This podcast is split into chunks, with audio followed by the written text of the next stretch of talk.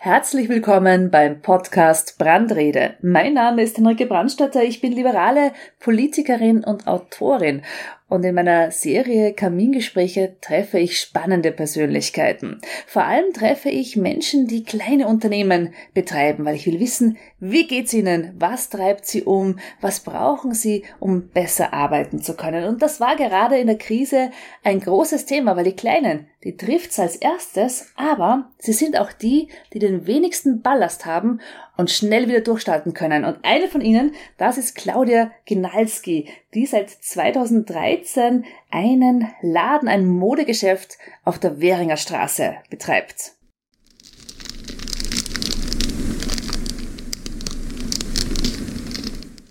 Claudia, vielen Dank, dass ich dich besuchen darf. Wir sitzen hier in deinem Lager, umgeben von, es ist alles sehr aufgeräumt. Wir sehen hier Sakkos hängen, Kleidung hängen. Die wird aber gerade abverkauft. Warum ist das so? Ja, auch von mir vielen Dank. Herzlich willkommen auch äh, hier bei mir bei CG Mode äh, Charme und Genuss. Ja, es wird abverkauft. Ähm, es, Corona hat ein bisschen gezeigt, dass die Modewelt äh, sich verändert hat. Es wird leider sehr viel auch im Internet jetzt gekauft. Es wird sehr viel auf äh, Kosten geschaut. Es wird drauf geschaut. Ja, eigentlich ist mein Kleiderschrank eh voll. Ich habe das jetzt gemerkt in meinem Lockdown zum Beispiel. Ähm, ich weiß gar nicht mehr, was ich brauche. Ins Theater kann ich nicht gehen, ich kann kein Kino besuchen, ich habe keine Möglichkeit zur Oper zu gehen für was brauche ich etwas Neues? Und somit ähm, habe ich mir gedacht, werde ich mich ein bisschen verändern. Und ähm, habe im Lockdown eine Ausbildung ähm, zur Biersommeliere gemacht und habe mir gedacht, Mode, Bier, Mode und Getränke, Mode und Genuss, das ist etwas, was ein bisschen auch zusammenpasst und habe ähm, im vierten Lockdown einfach äh, einen Teil von meinem Geschäft verändert umgebaut und habe Bier und mehr verkaufe ich jetzt. Wir haben ja vorhin schon ein bisschen die Regale durchgesehen. Du hast genau. fast ausschließlich heimische Biere und es sind ganz spezielle Biere. Beschreib das kurz. Also mal. ich habe Biere von Kleinbrauereien mit sehr ähm, kreativen Namen auch. Ähm, ja, und die Biere, ich kenne jeden einzelnen Bierbrauer selbst. Das sind teilweise Familienunternehmen, teilweise sind es junge Leute, die nebenbei Bier brauen und nebenbei aber noch äh, eine andere Tätigkeit nachgehen und äh, wirklich dankbar sind, dass es auch so eine Gelegenheit Gelegenheit gibt, dass sie ihr Bier einfach auch verkaufen können und präsentieren können. Und äh, ja, es kommt sehr gut an. Es ist natürlich noch etwas schwierig, weil mich kennt man ja eigentlich nur im Modegeschäft und jetzt auf einmal etwas anderes zu machen, bleiben die Leute oft gehen bei der Auslage vorbei und plötzlich bleiben sie stehen und denken sich, hm, was ist jetzt los? Aber ähm, das ist eine sehr nette Erfahrung und man kommt mit vielen Leuten jetzt zu, äh, intensiver zum Sprechen und es verändert sich irgendwie auch das Publikum. Es werden, kommen sehr viele junge Leute jetzt, die vorher sich irgendwie nicht so in meinen Laden getraut haben und es kommen auch sehr viele Männer jetzt. Und es ist, was auch interessant ist, es kommen auch sehr viele Frauen, die Bier kaufen und gar nicht mehr die Mode interessiert. Ja, also auch das hat sich jetzt ein bisschen verändert. Ja, das war sicher auch dem Lockdown geschuldet, wie du richtig gesagt hast. Die Kleiderkästen sind voll, aber der Kühlschrank, ah, der ist immer wieder leer und da muss man natürlich auch für Nachschub sorgen. Genau. Dass du jetzt unter anderem Biere verkaufst. Du verkaufst ja auch viele Leckereien und Schnäpse und Wodka, aber der Schwerpunkt ist, liegt auf heimischen Bieren, auf, auf Craft-Bieren auch. Das ist ja auch ein Change-Prozess. Genau. Ja, auch, und das hast du aber schon öfter in deinem Leben gehabt. Ja. Du hast angefangen als jüngste Palmas Filialleiterin und hast Frauen beigebracht, was ihre richtige Wäschegröße ist. Ein Riesenthema übrigens bei Frauen, nach wie vor. Das ist richtig, ja. Also es ist auch weiterhin so, dass die Damen nicht genau wissen, welche BH-Größe sie wirklich tragen und das ist einfach noch, bleibt auch so, ja. Und irgendwie ist mir das auch so geblieben. Äh, BHs zu verkaufen war immer eigentlich etwas Positives, ähm, aber ganz ehrlich, ich wollte nie BHs verkaufen. Ich wollte eigentlich ganz am Anfang Installateur lernen. Und das ist etwas ganz was Arges, weil mein Papa hat ein Installateurunternehmen gehabt und damals durften Frauen nicht in die Berufsschule, weil es kein Damen-WC gibt. Und was machen die meisten Mädchen, wenn sie genug haben von Schule und nicht mehr weiter lernen wollen? Sie werden halt dann irgendwie Verkäuferin. Und ich bin dann zu Balmes gekommen und es hat mir wirklich viel Spaß gemacht. Es gab ein irrsinnig tolles äh, Programm für Lehrlinge und eben auch für Weiterbildungen und ich habe das genutzt. Ich bin mit 18, ähm, habe ich die Lehrabschlussprüfung gemacht und ein Monat später war ich Filialleitung. Es war wirklich eine tolle, eine tolle Schule, die ich durchlebt. Keine leichte Schule, also Lehrjahre sind keine Herrenjahre. Ja, ich sage das auch immer den Lehrlingen, mit denen ich zusammenarbeite.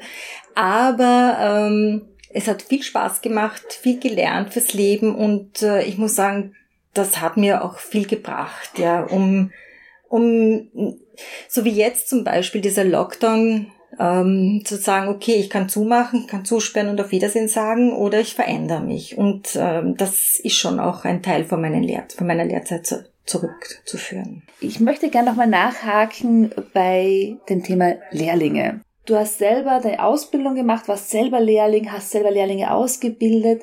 Was braucht's denn, um Lehrberufe interessanter zu machen, mehr junge Menschen auch in die Lehrberufe, auch in die, in die duale Ausbildung hineinzubringen? Und daran angeschlossen auch zweite Frage, was ärgert dich bei jungen Menschen heute? Weil man kommt ja irgendwann in so ein Alter, wo man denkt, ah, also das hätte man früher anders gemacht. Äh, hast du da auch so den einen oder anderen Punkt, wo du sagst, hm, da muss man ein bisschen Stoff geben?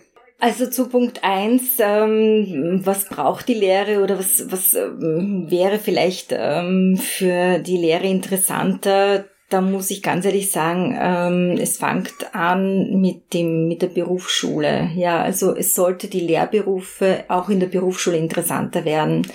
Ähm, es gibt so viele Möglichkeiten, dieses duale System auszuweiten und nicht zu sagen, ähm, okay, ich gehe jetzt einen Tag in die Berufsschule und ein und die restliche Zeit bin ich im Betrieb. Und im Betrieb mache ich eigentlich alles und habe eigentlich einen Lehrverantwortlichen, der sich quasi nicht so wirklich um mich kümmert. Und manche Lehrlinge sind einfach auch ähm, auf sich allein gestellt und müssen auch vieles alleine lernen ähm, und sind halt damit mit der Schule überfordert, weil die Schule geht einfach ganz genau weiter. Ja, ich habe meinen, meinen Stundenplan, den ich machen muss, ich habe meine Schularbeiten, die ich machen muss und nebenbei bin ich aber in einem Betrieb. Das war, das sind natürlich in der Schulzeit, wie sie in der normalen Regelschule waren, nicht wahr, weil da haben sie am Nachmittag Freizeit gehabt oder haben halt gelernt. Jetzt sind sie aber die meiste Zeit im Betrieb und da sollte es ein bisschen angesetzt werden, dass die Lehrlinge nebenbei auch noch Tage haben, wo sie sagen, okay, ich kann mich nur zurückziehen mit meinem Lehrlingsbeauftragten und lernen zum Beispiel für Mathematik. Ja, viele hängen nämlich in Mathematik und in Deutsch und Deutsch und Mathematik wird aber weiterhin sehr intensiv in den Berufsschulen gelehrt. Ich kann natürlich nicht sprechen von den handwerklichen Betrieben, ja, wie dort die Schulbildung ausschaut. Ich kann es nur sagen, wie es im Handel, im Büro, in den Großhandel ausschaut. Da ist halt viel mit Bürotätigkeiten zu tun, Mathematik und Deutsch. Das wird sich aber auch nie aufhören, weil ich habe fast immer Kundengespräche und ich muss, Stichwort Mathematik, das Verhältnis von Farbe zu einer zweiten Chemikalie ausrechnen, wenn ich im Friseurbetrieb äh, jemanden die Haare färbe. Ich muss ausrechnen können, wie viel Quadratmeter Fliesen brauche ich für ein Badezimmer, um das dem Kunden sagen, oder wie viel Liter Farbe, um eine Wand anzumalen. Ja, ja das ist richtig. Ähm, und eben, und da sollten die, ich muss einmal sagen, die Lehrherren manchmal oder die Lehrfrauen äh, wirklich auch mal sagen, okay, ich kümmere mich intensiver um den Lehrling ja, manchmal sind die Lehrlinge einfach nur Personen, ich sag's jetzt einmal ganz hart, billige Arbeitskräfte, ja, die einfach nur dann abgestellt werden. Und ähm, da sollte es wirklich Lehrlingsbeauftragte geben, die überregional immer die Lehrlinge kontrollieren, ja, nämlich die Lehrbetriebe kontrollieren. Und ich finde, da sollte jemand da sein, der vielleicht äh, kommt und sagt, okay, es ist ein Lehrling bei Ihnen angemeldet, ich möchte gerne, so wie es beim Arbeitsinspektorat oder beim äh, Technik Techniker ist, beim Arbeitstechniker, die kommen alle zwei Jahre. Ich komme auch alle zwei Jahre mal in Lehrling und seine Fortschritte kontrollieren. Da sollte es jemanden externen geben. Und dann wird man sehen, dass es leider ein paar schwarze Schafe in der Lehrlingsausbildung gibt, die die Lehrlinge einfach nur ausbeuten. Die gibt's definitiv. Es gibt auch auf der anderen Seite dann Lehrherren, die sich extrem viel Mühe geben. Ich weiß das zum Beispiel aus der Bauwirtschaft. Da haben sich in Wien einige große Bauunternehmen zusammengetan und haben gesagt, wir merken, dass die Jugendlichen, mhm. die zu uns kommen, dass die große Defizite haben im Bereich Schreiben, Rechnen, Rechnen, Zahlenraum 1 bis 10 geht gerade noch, aber hier nicht dividieren oder ähnliches. Es hapert auch oft an so grundsätzlichen Erziehungsfragen, dass man grüßt und bitte und Danke sagt und haben so ihre eigene kleine ähm, extra Lehrlingsausbildung ein Programm gestartet, das sie zusätzlich zur Berufsschule auch noch ihren Lehrlingen anbietet. Und das finde ich natürlich eine, eine tolle Angelegenheit. Genau, ja. super Sache, ja. Also ich habe ja zehn Jahre lang überbetrieblich Lehrlinge ausgebildet für äh, die diversen Vereine. Und ich muss sagen, also hier war es natürlich ganz anders, weil überbetriebliche äh, Lehrlingsausbildungen heißen, dass die Lehrlinge eigentlich äh, in der Berufsschule sind, aber auch eben in dieser Maßnahme sind und da viel mehr mitbekommen, ja, und viel mehr Möglichkeiten haben, gerade diese Defizite Defizite aufzuholen und sowas sollte es in einem Regelberuf, also in einer Regellehre auch geben. Das wäre ganz, ganz wichtig. Ja. Und du hast ja nicht nur selber eine Lehre gemacht und dann auch in weiterer Folge viele Lehrlinge ausgebildet, sondern du hast auch selbst äh, weitere Ausbildungen gemacht, zum Beispiel zur Lebens- und Sozialberaterin. Genau. Wie kam das? Ähm, ich habe 2007 eine Trainerausbildung gemacht und habe mir gedacht, okay, ich mache Trainings und habe auch Trainings dann angeboten. Also ich habe Führungskräftetrainings gemacht und ich habe mir gedacht, das ist eigentlich etwas, was ich intensiv mehr machen möchte und habe ähm, 2014 dann ähm, intensiver diese Arbeit gemacht. Aber wieder zurück zu 2007. Ähm, ich habe äh, dann einen Verlust gehabt, einen sehr starken in meinem Leben, der mich ein bisschen zurückfallen ähm, hat lassen. Und das hat mich eigentlich dazu gebracht, ähm, intensiver diese Tätigkeit auszuüben und habe eine, eine Ausbildung zur diplomierten Lebens- und Sozialberaterin gemacht, die zweieinhalb Jahre dauert und ähm, die mich die mir mein Leid, sage ich jetzt einmal, äh, sehr gut zurückgebracht hat und mich wiedergefunden hat. Ja, und äh, ich habe natürlich auch eine sehr starke Familie im Hintergrund gehabt. Ich habe drei mittlerweile drei erwachsene Söhne und bin glücklich verheiratet. Aber es war wirklich eine Zeit, wo ich mich selbst finden habe müssen und deswegen auch diese Ausbildung gemacht habe. Und heute bin ich froh, dass ich so eine Ausbildung gemacht habe. Ich habe auch noch eine Praxis nebenbei, die bei mir zu Hause ist, klein, aber fein. Ähm, sehr wenig Klienten, aber aber doch sehr nette Klienten dabei. Und ich muss sagen, mein Schwerpunkt war eben auch äh, ein bisschen dieses Burnout, ja, oder auch Verlustängste und Familienverlust, so in dieser Sache. Und das äh, bin ich froh, dass ich das auch gut ähm, mit meinen Klienten bearbeiten kann und erarbeiten kann, dass man wieder zurück in, ein, in eine Normalität findet. Wie geht's denn den Klienten in der Pandemie? Wie ging es denn vor allem in den Lockdowns? Ähm, viele, also ich, ich muss ja sagen, meine Handvoll Klienten, ich bin ja nicht so eine, die permanent jetzt da Werbung macht, um neue Klienten zu kriegen, aber meine Handvoll Klienten, ähm, die waren ähm, erschüttert, haben Verlustängste gehabt, ihren Job zu verlieren, ähm, weil viele Unternehmen gesagt haben, na ja, machen wir jetzt einmal Homeoffice und dann hat es geheißen, na ja, reduzieren wir, vielleicht können wir die Stunden reduzieren, ja, oder so. Und äh, Gott sei Dank sind aber alle ihren, haben alle ihren Job weiterhin. Aber es war sehr viel Verlustangst da. Nämlich nicht nur die Verlustangst, vom den Job zu verlieren, sondern wie wird es mit meiner Familie weitergehen? Wie kann ich, kann ich die Kosten weitertragen? Äh, wird mir meine Wohnung behalten bleiben. Das sind solche Sachen, die man ähm, erarbeitet und äh, dann Lösung sucht, ja. Und bis jetzt muss ich sagen, haben es alle gut geschafft, ja. Also die Krise gut zu überstehen. Und ich sehe auch selbst, es gibt ein Aufwind, sie dürfen jetzt wieder ins, in, ins Büro gehen. Und ich glaube, dass ähm, das ist auch wertschätzend gegenüber dem Mitarbeiter, dass er jetzt wieder Fuß fassen kann und wieder ins Büro seinen Alltag nachgehen kann. Und das ist sehr wichtig. Ich habe sehr viel unterschiedliche Menschen kennengelernt oder lernen sie auch kennen bei meiner EPU-Tour. Und die haben natürlich auch sehr unterschiedliche Erfahrungen. Und es mhm. hängt natürlich auch einerseits davon ab, wie viel finanziellen Polster habe ich. Viele mussten ihre Rücklagen auflösen. Gerade auch alleinerziehende Mütter, mhm. die jetzt nicht unbedingt ähm, eine Familie haben, die sie auch finanziell unterstützen kann. Zum Beispiel eine Wedding Plannerin mhm. sagt, ich kann jetzt wieder arbeiten, mhm.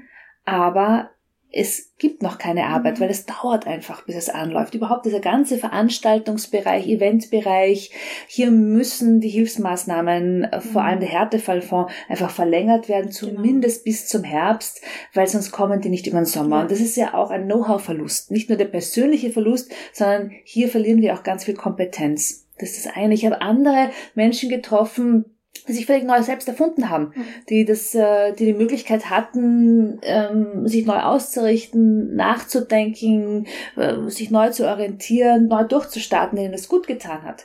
Ich habe Menschen getroffen, die ein Studium angefangen haben nebenbei. Und ich bin jetzt Mitte 40, jetzt aber jetzt studiere ich und mache noch einen Master, äh, weil jetzt habe ich die Zeit und die Möglichkeit, mich auch hier neu zu orientieren.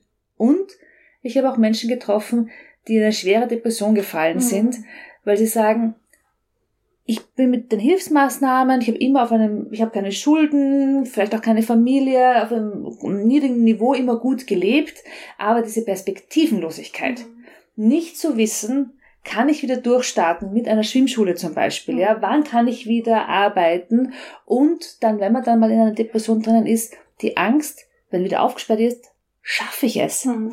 Kann ich das alles überhaupt? Also das ist so bunt und so breit und so vielfältig, was ja auch spannend ist, mhm. ja, bei den Einpersonenunternehmen. Und das führt aber auch dazu, also nicht nur die Menschen sind sehr unterschiedlich, auch die Geschäftsmodelle und die Ideen. Aber es führt auch dazu, dass es keine Lobby gibt. Mhm. Und du bist ja auch in der Wirtschaftskammer genau. engagiert. Wie ist denn deine Erfahrung? Du bist ja äh, also noch nicht so lange in der Wirtschaftskammer, das heißt, du mhm. bist nicht schon seit Jahrzehnten abgenutzte Funktionärin und Betriebsblind, sondern ganz im Gegenteil, ganz frisch. Wie ist hier dein Blick? also ich bin seit 2020 im ähm, Mode- und Freizeithandel Mandatarin ähm, und ich muss ganz ehrlich sagen, es ist ähm, ich sehr differenziert, sage ich jetzt einmal. Ja, es gibt natürlich, wir hören äh, Leute, die sagen, ich schaff's nicht mehr, ich muss jetzt, ich habe jetzt Leute gekündigt, ja, ich weiß nicht mehr, wie es weitergeht, ja, welche Förderungen kann ich noch bekommen, wo kann ich noch was beantragen. Ähm, wir sind dann auch gern bereit, auch bei diesen Förderungen zu helfen. Äh, viele haben gerade nicht einmal einen Steuerberater, ja, die haben sich wirklich einen Steuerberater suchen müssen, weil manche Anträge sind nur über den Steuerberater gegangen, ja. Und jetzt, äh, wenn man sich so durchrechnet, die halt zahlen jetzt quasi mehr für den Steuerberater, als was ihnen tatsächlich überbleibt. Und ich finde, das ist eigentlich sehr erschreckend. Ja. Das zeigt aber auch, und diese Erfahrung habe ich in den letzten Monaten schon noch gemacht, wie wenig Ahnung man in der Kammer hat von den Klein- und Kleinstunternehmen, genau. wenn es beispielsweise heißt, für diese und jene Förderung wenden Sie sich bitte an Ihre Hausbank. Und dann muss man dem Karl-Heinz Kopf schon erklären, so, ein Personenunternehmen, die haben oft ein Konto aber mhm. keine Hausbank. Genau. Das ist halt auch dieser KMU-Blick und dieser Industrieblick, wo das völlig neu hat man eine Hausbank oder hat man einen Berater und der ist schon seit tausend Jahren in der Familie und da geht man hin und dann redet man miteinander. Aber ja, dass man vielleicht einfach nur ein Online-Konto hat, diese Vorstellung gibt's nicht. Ja? Auch weil du es vorher angeführt hast, dieses, dieser Härtefallfonds. Also zum Beispiel diese ganz Kleinen haben ja wirklich nur ein Konto, dass das Privat und das Geschäft beides in einem und für den Härtefallfonds mussten sie extra ein neues Konto eröffnen, weil der Härtefallfonds musste wirklich nur auf das Privatkonto gehen und durfte nicht auf ein gemischtes Konto gehen. Also es war wirklich, also am Anfang, es war so turbulent. Bei uns ist wirklich, die Telefone sind die Leitungen heiß gelaufen. Ähm, es war, also mir haben die Leute echt leid getan. Auch wir selbst, wir sind auf einmal da gestanden und haben uns alles erarbeiten müssen und erfragen müssen. Und wie soll's, ich, da gibt's welche, die nicht nicht einmal diese Möglichkeiten gehabt haben, ja, die froh waren, dass sie ihr kleines Geschäft äh, aufgesperrt haben, glücklich waren, dass sie kleiner, selbstständiger sind und plötzlich sind sie in eine, in eine Pandemie geraten, wo sie nicht gewusst haben, wie komme ich da jetzt weiter, wie komme ich da raus, ja. Und da muss ich sagen, da bin ich froh, dass es äh, doch viele Möglichkeiten gibt, wo man nachfragen konnte, wo man Hilfe bekommen hat. Wir selbst haben auch immer Hilfe gegeben und gerne auch immer wieder also meine Telefonnummer ist überall bekannt. Man kann mich gern auch wieder anrufen, wenn man Hilfe braucht für Mode und Freizeit und nicht weiter weiß, wie jetzt auf einmal das Geschäft ist. Ich bin gern bereit, auch hier zu helfen. Ja. Viele haben den Önaze-Code dann zum ersten Mal kennengelernt. Also, what? Was ist, Was das, ist das überhaupt und warum genau. werde ich also jemand, der eine Boutique betreibt, in einen Topf geworfen mit dem Tierfutterhandel. Genau.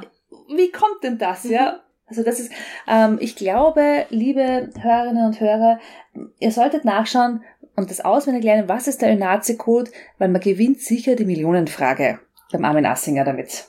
Eines Tages, ganz sicher. Ich möchte jetzt noch über die großen Unternehmen sprechen, nämlich über die Modegiganten H&M, Zara und Co. Wie ist dein Blick auf Fast Fashion? Hast du Verständnis für auch junge Menschen, die sich gerne modisch einkleiden mit kleiner Geldbörse? Und was würdest du dir wünschen, wie wir zukünftig mit Mode auch umgehen? Ähm, ich habe kein Verständnis für H&M und Co. Ich muss es jetzt mal ganz ehrlich sagen. Ich habe kein Verständnis, äh, dass die ähm, in den Regionen ausgebeutet werden. Ich habe dafür überhaupt kein Verständnis und ich äh, bin auch wirklich oft eine, die mit Kunden Kunden und Kundinnen diskutiert, äh, warum die Ware jetzt so teuer ist, weil einfach, wenn ich weiß, von wo es herkommt, wenn ich weiß, wer dahinter steckt, wie viel Arbeit dahinter steckt, welche Materialien dahinter stecken, dass ich dann mehr bezahlen muss als jetzt ein T-Shirt um zwei Euro. Äh, und im Grunde genommen bekommt die Mitarbeiterin, die dieses T-Shirt näht, gerade vielleicht fünf Cent. Ja, ähm, dafür habe ich kein Verständnis. Und ich muss auch ehrlich sagen, diese Wegwerfgesellschaft wird, wird irgendwie auch da, ich sage jetzt einmal gefördert, ja, weil ich überlege jetzt nicht, ob ich mir jetzt das T-Shirt behalte, was ich jetzt gerade um zwei Euro im Sale gekauft habe, oder ob ich es wegwerfe und mir ein neues zwei Euro T-Shirt kaufe. Und dafür habe ich auch kein Verständnis. Und ähm, wie, wie die einzelnen Großfirmen mit dem Ganzen umgehen, muss ich ehrlich sagen, dafür habe ich auch kein Verständnis. Ich muss es jetzt einfach so sagen. Was würdest du dir wünschen? Welchen Zugang ich würde Menschen mir wünschen, dass haben? die, dass die äh, Jungen auch äh, Sie, sie wollen alle Nachhaltigkeit und nachhaltig denken. Sie denken bei Lebensmitteln total nachhaltig, aber in der Mode selbst gar nicht nachhaltig. Da ist es toll, wenn ich mit meiner Freundin oder mit meinem Freund shoppen gehe und ein billiges Teil bei H&M und Co. und ähm, wie sie halt alle diese großen Konzerne heißen, ähm, einkaufen. Ja, aber was dahinter steckt, da steckt keine Nachhaltigkeit. Ich war in Sri Lanka und war zu Besuch äh, bei einer großen, einem ähm, äh, in einer Fabrik und die ähm, haben für große, äh, für einen großen deutschen Hersteller äh, Herrenmode produziert, wertvolle Herrenmode, sehr ausgefallene Herrenmode. Und ähm, ich habe mal mit der Mitarbeiterin dort gesprochen, weil ähm, wir, wir durften rein, wir waren einfach auf Touristen aus und waren so ganz gemütlich und die waren so nett dort und so hilfsbereit, äh, weil wir uns auch verfahren haben, ja. Und äh, wir sind dann rein und haben das eben gesehen und haben mit denen gesprochen. Das war nicht geplant und ich glaube, wenn die Zentrale gewusst hätte, dass wir dort sind, hätten sie uns rausgeschmissen. Aber wir haben so gesprochen und umgerechnet hat diese Dame äh, im Monat zwei Euro verdient. Und das ist verdammt viel für die gewesen. Also eigentlich für uns lächerlich, ja, weil so kann man nicht leben. Und äh, sie hat mir gesagt, sie ist glücklich, dass sie diesen Job überhaupt bekommt und hat und arbeiten darf, weil die Arbeitslosigkeit sehr hoch ist. Und äh, wenn ich mir dann denke, dass die Herren mit äh, Luxusanzügen äh, durch die Straße flanieren und diese Arbeiterin hat zwei Euro im Monat umgerechnet, dann muss ich ganz ehrlich sagen, das ist für mich dann nicht mehr nachhaltig, ja, und auch nicht mehr das ist, äh, das passt für mich nicht, ja, und äh, da gehört ein Umdenken her, ja, und deswegen muss ich auch äh, ehrlich sagen, deswegen reduziere ich auch bei mir die Mode, weil ich auch drauf gekommen bin, dass auch hier ähm, viele schwarze Schafe gibt und ich möchte das nicht mehr fördern. Ich fördere das Unternehmen, das ähm, gut arbeitet, das für die Arbeitskräfte gut da ist und wo es wirklich passt, aber alles andere werde ich nicht mehr fördern. Und deswegen wird es bei mir einen großen Umbruch jetzt geben mit eben, ich verkaufe jetzt Lebensmittel, nachhaltige Lebensmittel, Bioprodukte, kleine Sachen von kleinen Firmen und eben Mode wird es ein ganz einen kleinen Teil bleiben, aber auch nur mehr nachhaltig. Und das ist eben auch das, wo ich ähm, drauf Augenmerk lege. Das ist ein sehr ähm, schöner Zugang und ich wünsche dir von Herzen viel Erfolg. Ich freue mich jetzt noch drauf, wenn wir gemeinsam ein Bier aufreißen. Ja, jetzt ist es soweit. Vielen wir. Dank für die Einladung. Danke. Und noch einmal auch hier die Einladung, wer als kleines Unternehmen Hilfe, Tipps braucht, von Claudia Genalski. Wer ein gutes Bier trinken möchte, der kommt in die Währinger Straße 138. Und das war's auch schon mit der Werbeeinschaltung.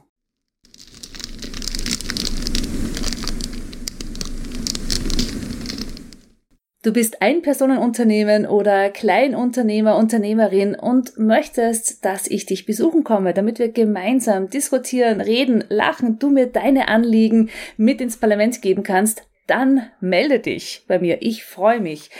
Alle, die gerne den Podcast hören, folgt mir einfach auf meinen sozialen Netzwerken und bleibt somit immer up to date.